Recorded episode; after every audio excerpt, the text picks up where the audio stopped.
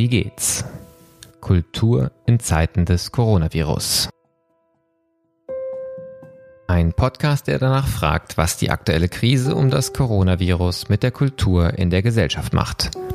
Mein Name ist Martin Zierold und ich bin Gastgeber dieses Podcasts, den das Institut für Kultur und Medienmanagement KMM an der Hochschule für Musik und Theater Hamburg produziert.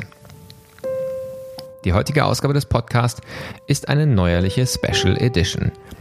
Üblicherweise spreche ich an dieser Stelle mit Kulturmanagerinnen und Kulturmanagern darüber, wie sie ganz unmittelbar erleben, was beispielsweise die Schließung für ein Museum, die Absage für ein Festival bedeutet.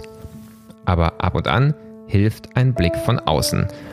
Vor einer Woche hatte ich Dirk Becker zu Gast, der als Soziologe eine erste Analyse gewagt hat, was die aktuelle Situation für die Kultur und die Gesellschaft aktuell und auch perspektivisch bedeuten könnte. Heute spreche ich mit Fritz B. Simon, der als Professor für Führung und Organisation und einer der wichtigsten Protagonisten der systemischen Organisationsberatung in Deutschland mit mir darüber sprechen wird, wie Organisationen mit der aktuellen Ausnahmesituation umgehen können, wie Kreativität ermöglicht oder auch verhindert wird und welche Rolle aktuell den Führungskräften zukommt, die ihre Mitarbeitenden nur noch über Zoom, Telefon und Co. sprechen können. Wie geht's? lautet der Titel dieses Podcasts.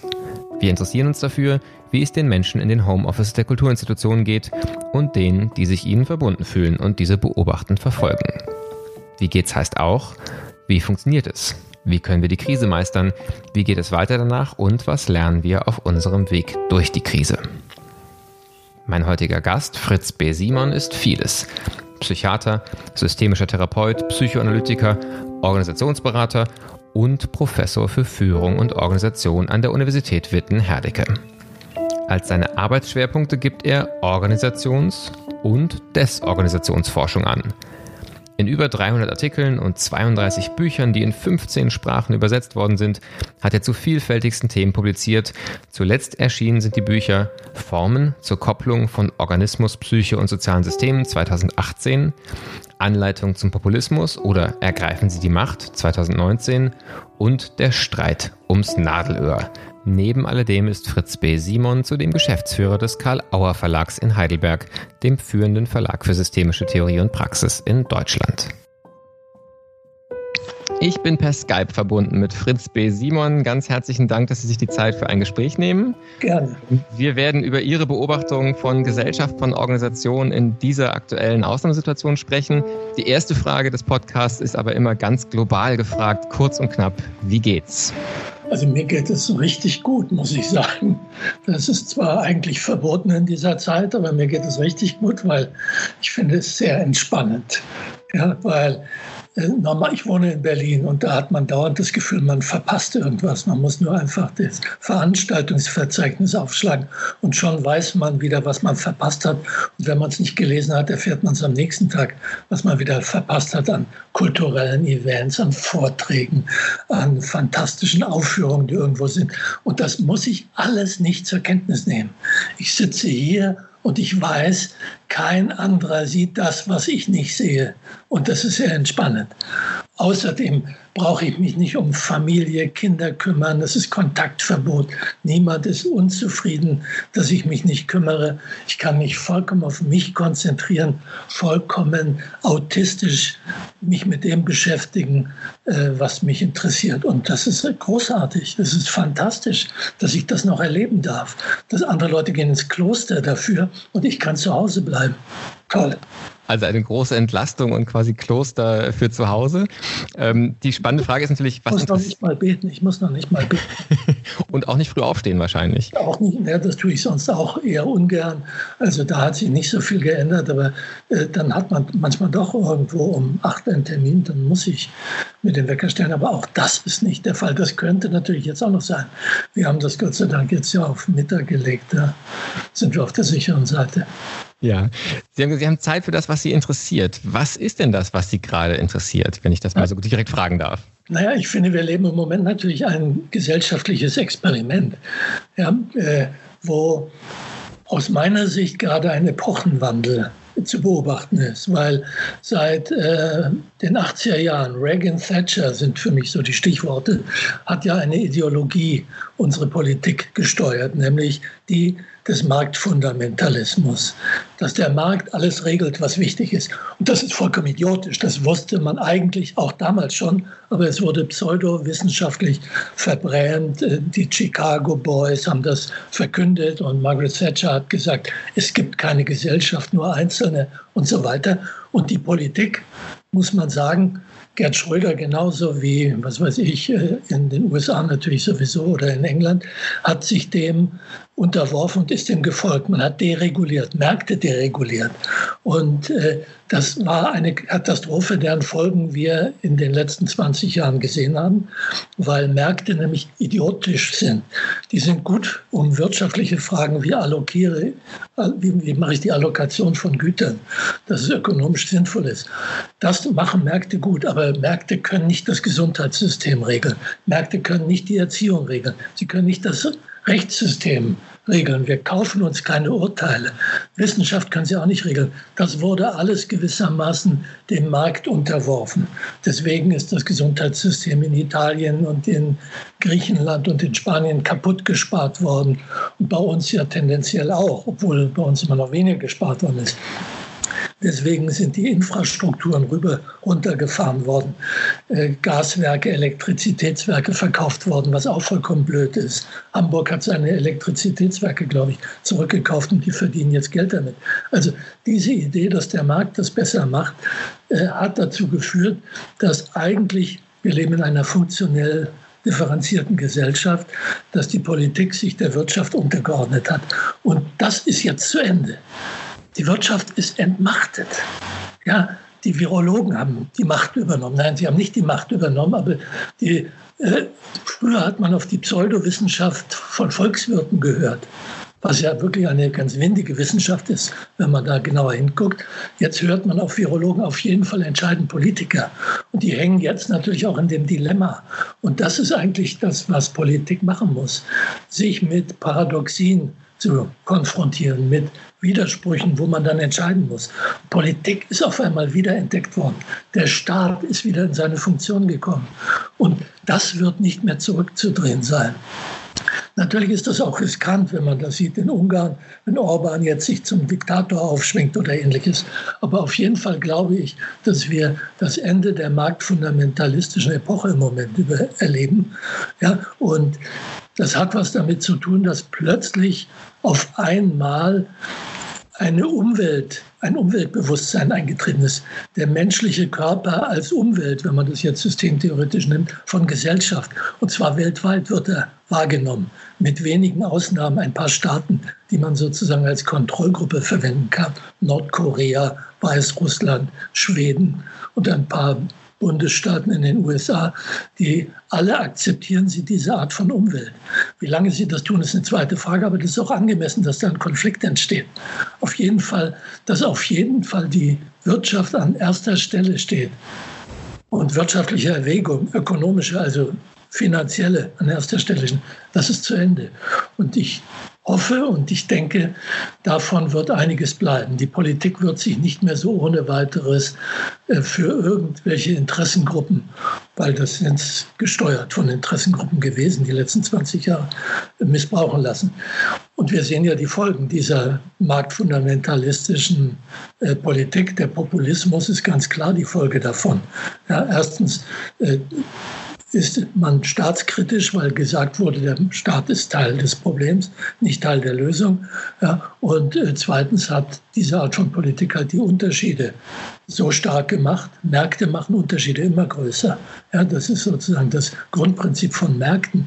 Das ist das sogenannte Matthäus-Prinzip. Denen, die haben, wird noch äh, gegeben werden und denen, die nicht haben, wird noch genommen werden. Und das machen Märkte.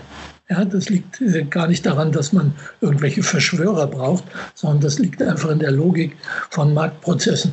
Und das wird jetzt sozusagen in Frage gestellt und da wird sich was ändern und dann wird man wahrscheinlich auch äh, den populistischen Bewegungen langfristig den Garaus machen.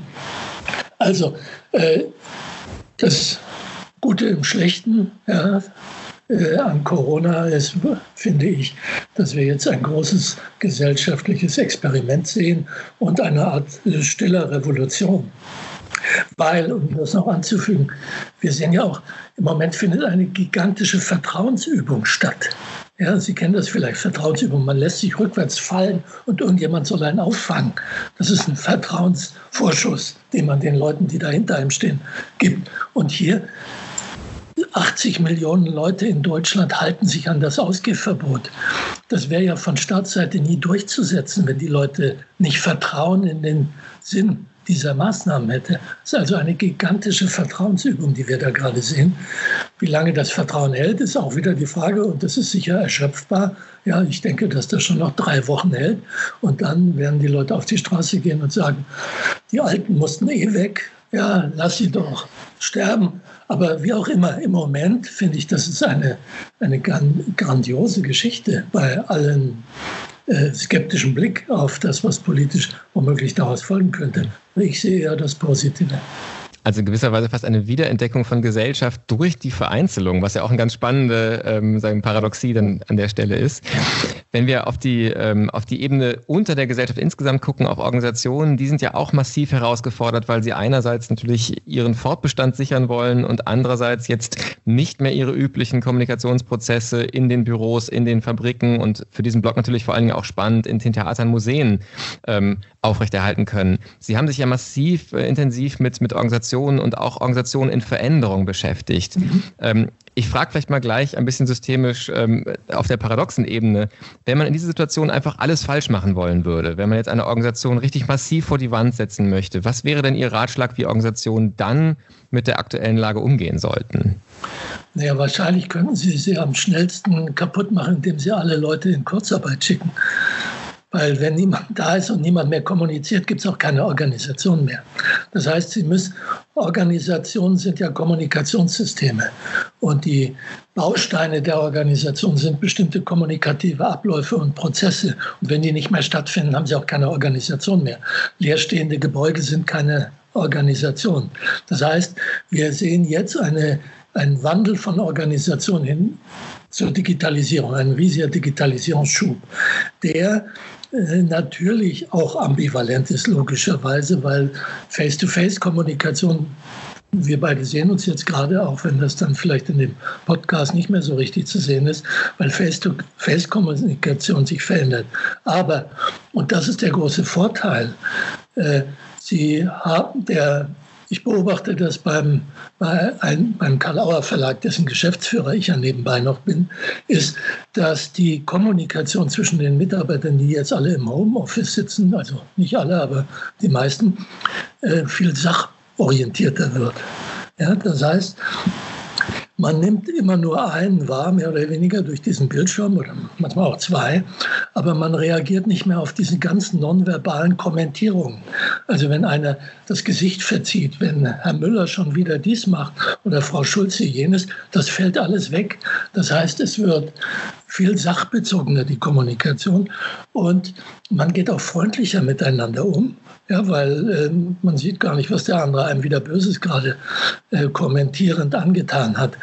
Äh, und es gibt so eine Art von Wiederentdeckung des Humors, also so eine Art Galgenhumor, eine Art, wir sitzen alle in einem Boot. Man arbeitet im Moment, habe ich den Eindruck, sehr viel produktiver. Und wenn ich auf andere Organisationen schaue, dann äh, habe ich den Eindruck, äh, es ist im Moment relativ viel Initiative. Alle überlegen sich, was man tun kann, um den Laden am Leben zu erhalten. Es gibt unendlich viele Ideen, die produziert werden und ganz viele werden auch umgesetzt. Und es wird viel experimentiert mit all diesen digitalen Möglichkeiten. Und Führungskräfte, Hierarchen werden unwichtiger weil man mehr sozusagen auf der, auf der Peer-Ebene miteinander kommuniziert und experimentiert und auch zu Lösungen kommt, die ein Hierarch sich gar nicht einfallen lassen könnte, weil er zu blöd dazu ist. Ist das nicht eigentlich eine dramatische Diagnose auf Organisationen in der Zeit vor Corona? Weil die Kreativität, die wir jetzt erleben, zum Beispiel auch im Bereich Kultur mit ganz vielen spannenden digitalen Aktivitäten, die war ja vorher offensichtlich auch schon da. Die Menschen sind ja die gleichen, ähm, aber sie ist erstickt worden oder nicht zugelassen worden. Die Menschen waren schon vorher kreativ, aber die Kommunikationsmuster waren nicht kreativ. Also war die Kreativität nicht da. Also was nicht in die Kommunikation kommt, hat sozial keine Bedeutung. Sie können, was weiß ich, die genialsten Ideen haben, wenn sie für sich behalten haben sie keine soziale Wirkung. Also Außerdem muss man sehen, dass Kreativität nicht wirklich etwas ist, was in den Köpfen Einzelner entsteht, sondern zwischen Leuten. Ja, das heißt, das ist etwas, was jetzt offenbar auf eine andere Art möglich wird, dass man sehr viel mehr mag, ähm, äh, wagt, dass man nicht so sich orientiert an eingeführten Spielregeln und Mustern, äh, nicht so konventionell ist, sondern sich traut, auch Sachen zu machen, die vorher halt verboten waren, die weniger beobachtet werden, womöglich von der Hierarchie. Also insofern entsteht zwischen den Beteiligten etwas Neues, was vorher auch möglich gewesen wäre. Aber die Frage ist also eher, wie kommt es, dass es vorher nicht stattgefunden hat? Was waren die Mechanismen? Und das ist üblicherweise Hierarchie, wobei ich ein großer Anhänger von Hierarchie bin, weil ich glaube, viele Prozesse sind ohne Hierarchie gar nicht möglich. Sie können, kein, können nicht 500.000 Leute ohne Hierarchie koordinieren, wenn sie die Deutsche Post managen oder so. Aber überall da, wo es um Kreativität geht, ist Hierarchie tödlich. Hierarchie ist hochfunktionell, wo es darum geht, schnell Entscheidungen zu treffen und schnell Handlungen zu koordinieren. Ja, also mein Lieblingsbeispiel, was ich überall erzähle, ob Sie es jetzt hören wollen oder nicht, Sie hören es jetzt auch, die hierarchischste Kommunikation, die ich kenne aus eigener Erfahrung, ist am Operationstisch. Ja, das geht dann Tupfer, Klemme, Faden ja, und so weiter. Das heißt, jeder weiß genau, was er tut und es gibt keine Diskussion. Es wäre auch nicht sonderlich sinnvoll zu sagen, jetzt ein Brainstorming zu machen. Was meinen Sie, Schwester Erika, sollten wir diese sprudelnde Arterie abbinden oder nicht? Lassen Sie uns eine Pro- und Kontraliste aufstellen. Ja, das heißt, man muss genau schauen, für welche Art von Ziele braucht man welche Kommunikationsmuster. Wenn Sie Kreativität wollen, müssen Sie Hierarchie außer Kraft setzen. Und das findet im Moment, glaube ich, im großen Maße statt. Es gibt einen riesigen Kreativitätsschub, wo überall, hin, überall man hinschaut, weil, und das ist, glaube ich, das Neue im Vergleich zu früheren Seuchen, ja, dass eben durch diese Fernkommunikationsmedien, die wir haben, weiterhin interpersonell äh, miteinander geschwätzt werden kann und äh, gearbeitet werden kann.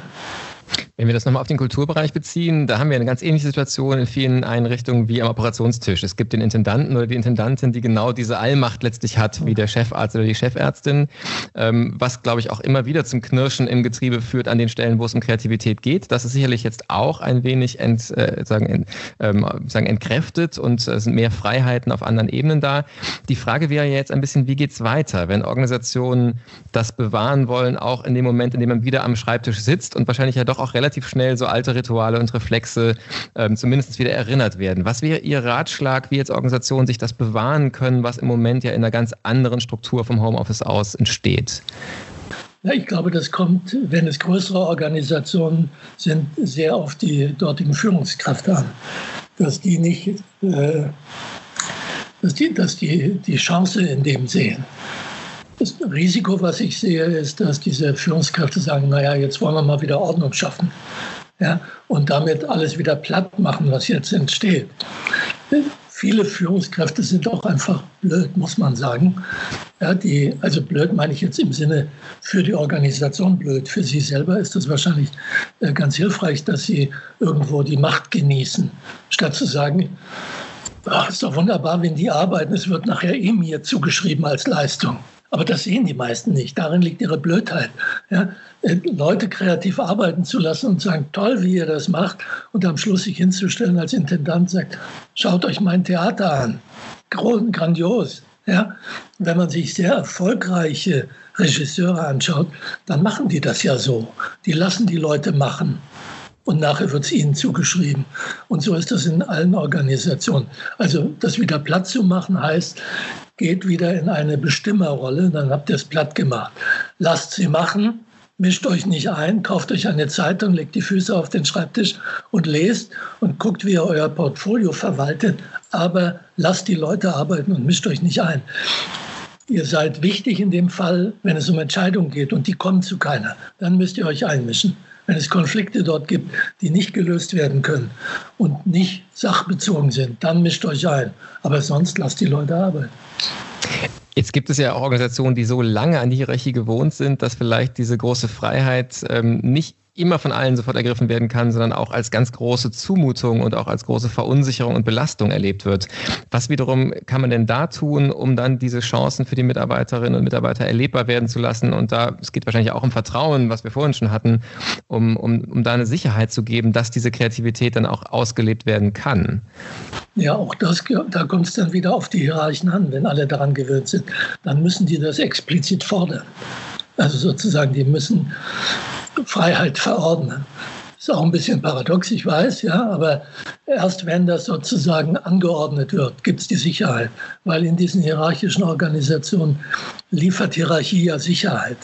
Das Problem ist ja generell, wenn es um Entscheidungen geht, man weiß erst in der Zukunft, ob sie richtig war. Und deswegen orientieren sich Menschen in Organisationen an dem, was die Hierarchen sagen. Dann weiß man, kann man abarbeiten, ob es einem selber sinnvoll erscheint oder nicht.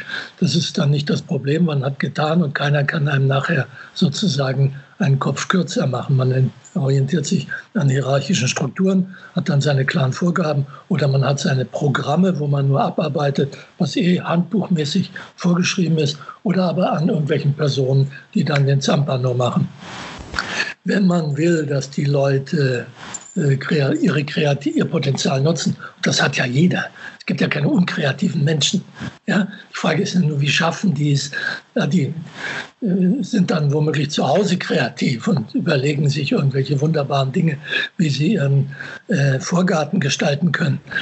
Aber also wenn man das nutzen will, dann muss man ihnen quasi die, die nicht nur die Freiheit geben, sondern man muss es verordnen, dass sie zusammen sich zusammenpacken. Und äh, dann muss man ihnen das einfach zumuten. Und sich dann auch raushalten in dem, was passiert. Raushalten, natürlich, natürlich. Ja.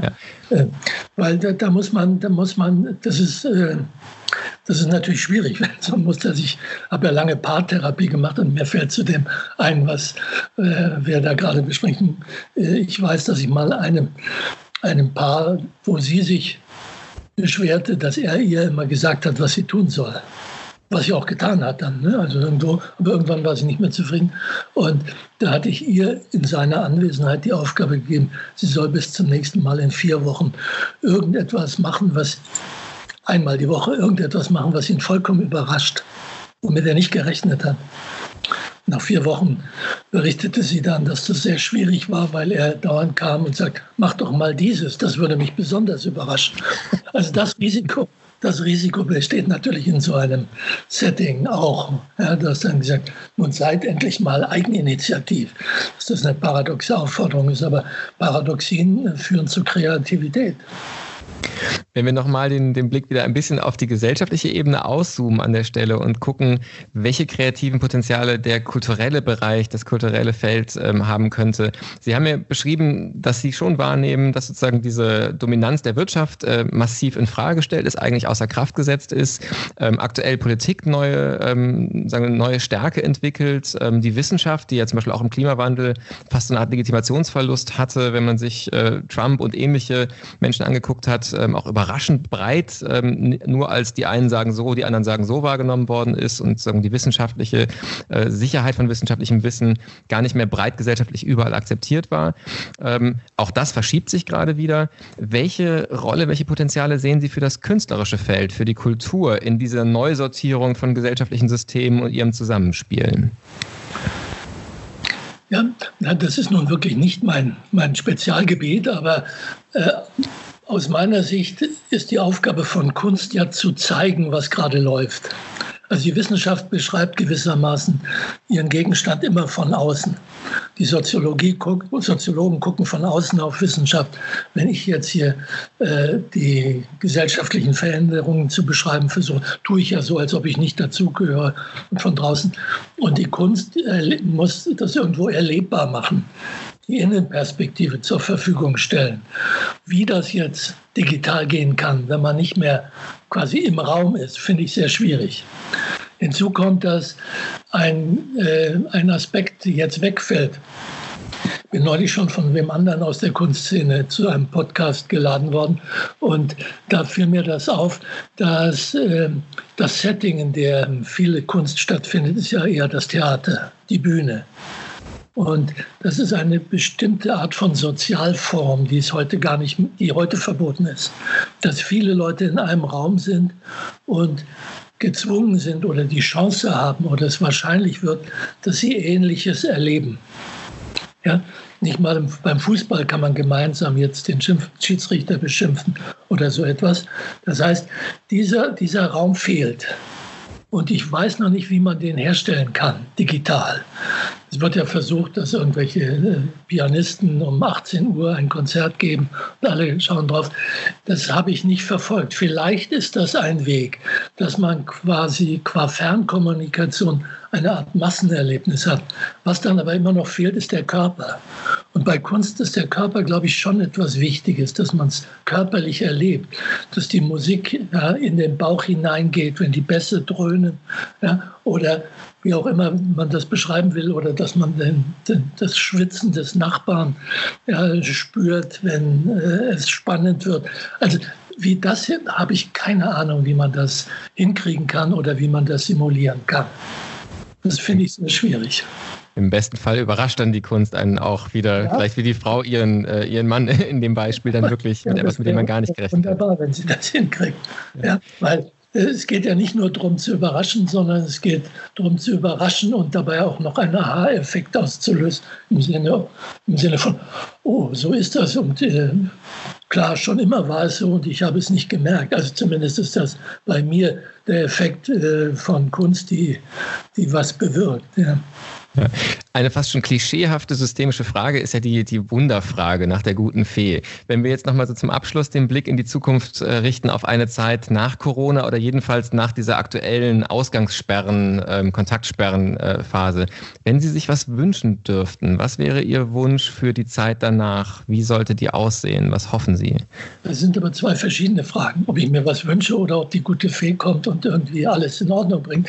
Aber vielleicht ähm, ich weiß gar nicht, ob ich mir, ich, ich habe keine speziellen Wünsche, also die werden eher privater Art, dass ich natürlich auch gewisse, trotz meiner Begeisterung am Anfang, dass ich weniger familiäre Kontakte habe, äh, gibt es durchaus äh, gewisse Kontaktbedürfnisse auch. So cool bin ich nicht, aber äh, ich glaube, und das sind jetzt weniger Wünsche, sondern eher Vermutungen, ich glaube, dass ähm, dass äh, man das Kontaktverhalten auf der Straße, man wird, glaube ich, mehr Rücksicht nehmen aufeinander. Man wird nicht so schnell angerempelt werden, ein paar Wochen lang, wenn alle wieder rempeln dürfen. Also man wird irgendwie vorsichtiger da im Umgang miteinander sein, dass man äh, vielleicht sich nicht so leicht äh, anspuckt unwillkürlicherweise. Ja, äh, man wird, glaube ich, auch noch mal schauen, wie wichtig, wie wichtig Gesundheit ist. Ich glaube, Gesundheitssystem wird noch mal einen anderen Stellenwert bekommen vielleicht, und das wäre mein Wunsch, äh, wird doch eher nochmal eine internationale Zusammenarbeit. Also im Moment sieht es ja aus in Europa, dass eher alle so ihre Grenzen zumachen. Aber ich könnte mir vorstellen, dass die Einsicht, dass Viren keine Grenzen kennen, dann doch eher dazu führt, dass man international mehr Kooperation wagt. Ja, äh, solche Dinge werden, glaube ich, passieren und man wird mit solchen, ja, es wird noch lange dauern, glaube ich, ehe es wieder normal ist, ehe wieder, äh, ich wieder, was weiß ich, zweimal die Woche ins Kino gehen kann oder so oder gehen will. Ja, das ist ja noch nicht so ganz klar. Vielleicht wird es erlaubt, aber man wird vorsichtiger äh, sein im Umgang. Äh, Leute werden sich mehr die Hände waschen und wahrscheinlich wird es weniger Infektionen mit Darmkeimen geben in Zukunft in Deutschland, weil die Leute sich die Hände besser waschen. Äh, das ist, ja, aber das ist kein Wunsch von mir. Sollen sie alle ihre Darmkeime pflegen. Äh, also ich habe keine richtigen Wünsche, wie es danach weitergeht. Ich glaube, man wird ein bisschen bewusster auf gesellschaftliche Prozesse schauen. Ja. Wenn Sie noch Studierende in den Blick nehmen und vielleicht noch einen Tipp geben, was kann man denn gerade tun aus dieser Ausnahmesituation, um seine eigenen Beobachtungssinne für das, was gerade passiert, zu schärfen? Das ist ja eine Frage, die für Soziologen immer eine spannende ist. Sie haben gesagt, dieser zumindest ein simulierte Blick von außen. Ähm, wie machen Sie das und was, was sind Strategien oder Tipps, die Sie weitergeben können, wie man jetzt diese Zeiten nutzt, um da selber auch diese Beobachtungshaltung zweiter Ordnung einzunehmen? Also das ist ein Tipp, den ich aber auch schon vor 20 Jahren meinen Studenten gegeben habe, äh, ist generell so eine Art ethnologische Perspektive einzunehmen. Das heißt, sich rauszunehmen. Auch wenn man jetzt also ich habe das immer jemandem gegeben, den Rat gegeben, wenn er angefangen hat, irgendwo zu arbeiten in einer bestimmten Organisation, dann geht man ja immer erstmal wie auf Eiern und weiß nicht, was wird hier, was wird von mir erwartet, was darf ich tun, was darf ich nicht tun. Und da hilft es einfach, so eine Ethnologenperspektive einzunehmen, als ob man zu einem Südseestamm kommt und äh, nicht unbedingt in einem Kochtopf landen will. Dann geht man hin und guckt, wie machen die das hier, ohne Veränderungswünsche schon damit zu verbinden. Weil das ist der große Unterschied zwischen Ethnologen und Missionaren. Ne? Die Ethnologen haben geguckt, wie machen die das hier? Die Missionare wollten verändern und die sind dann im Kochtopf gelandet. Also auch in dieser Situation glaube ich generell so eine Ethnologenperspektive oder als kleines grünes Männchen vom Mars zu kommen und sich ein Stück hinaus herauszunehmen, weil das hilft einem nicht irgendwo in irgendwelche Emotionen, die womöglich auch äh, massenpsychologisch erklärbar sind, einzusteigen und dann mitzuschwimmen und jeden Quatsch mitzumachen, sondern ein Stück Distanz einzunehmen und sagen, was passiert hier gerade? Was machen die? Wie machen die das hier? Komischer Stamm hier, diese Leute in Deutschland. Ja, was machen die jetzt äh, mit einer Sterblichkeit von 0,37 Prozent? Legen die ihr ganzes Land lahm? Ist doch toll. Ja, fantastisch. Früher hätten wir uns das gewünscht und so weiter. Ja. Aber also solche, man, man sieht, wie vieles ja auch absurd ist in dem, was passiert. Und man muss sich die Möglichkeit geben, den Zugang zu dieser Absurdität sich offen zu halten. Ich halte vieles für absurd und ich halte mich natürlich trotzdem an die Abstandsgebote und gehe spät abends in den Laden, wenn alle anderen Tatort schauen. Letzte Frage in dem Podcast, ähm, und da bin ich auch neugierig, was Ihre Antwort ist, ist die Frage nach ähm, Inspirationsquellen, die Sie aktuell in Ihren eigenen vier Wänden ja aufsuchen müssen, sei es im digitalen Raum, sei es im analogen, vielleicht auch Tipps zur Lektüre, die Sie weitergeben möchten. Ähm, was sind eben Dinge, die Sie im Moment gerne und inspirierend wahrnehmen? Also ich äh, brauche im Moment keine Fremdinspiration, aber ich bin gerade dabei und nutze die Zeit. Ich habe ein Buch geschrieben, was ziemlich kondensiert alles zusammenfasst, was ich jemals gedacht habe. Also wenn man das Buch gelesen hat, dann braucht man mein Leben nicht mehr zu leben. Und das ist zu kondensiert, das verstehen die meisten Leute nicht. Und da habe ich einen Blog und da erkläre ich jetzt sozusagen das, was ich meine und schreibe Literatur hinein. Und das ist fantastisch, weil ich jetzt, ich habe eine ziemlich gut sortierte Bibliothek. Jetzt gucke ich nach, was ich früher alles gelesen habe. Auf einmal merke ich, wo ich meine Ideen her habe, weil das hatte ich da angeschrieben und das habe ich da geklaut dort. Und das ist sozusagen für mich so eine ja, schon inspirierende Aufarbeitung äh, meiner professionellen Geschichte. Und das schreibe ich alles ins Netz und gebe da hinein und mein, mein Das ist äh, ersetzt drei, vier Psychoanalysen. Ja, und wie gesagt, wer das dann liest, hat sich mein Leben gespart. Das ist wunderbar. Den Link zu diesem Blog werden wir auf jeden Fall auch mit auf die Website nehmen, dass man dann da klicken und weiterlesen kann. Das ist umgebaut, sodass man ihn wirklich lesen kann. Im Moment ist er noch etwas schwierig. Wunderbar. Fritz B. Simon, vielen herzlichen Dank für Ihre Zeit, für das Gespräch, für Ihre Eindrücke und ich freue mich, wenn wir vielleicht zu einem anderen Zeitpunkt gucken, wie es weitergegangen ist und nochmal ein Fortsetzungsgespräch führen können. Dankeschön. Bis dann. Wieder schon alles gut und bleiben Sie gesund. Das war's für heute mit dem Podcast Wie geht's? Kultur in Zeiten des Coronavirus. Morgen gibt es ein zweites Osterspezial. Dann spreche ich mit Felix Stalder, Autor des akademischen Bestsellers Kultur der Digitalität, der aus kultur- und medienwissenschaftlicher Sicht über die aktuelle Situation und Perspektiven für die Zeit danach berichten wird. Ich freue mich auf die nächsten Gespräche. Bis bald. Passen Sie gut auf sich auf.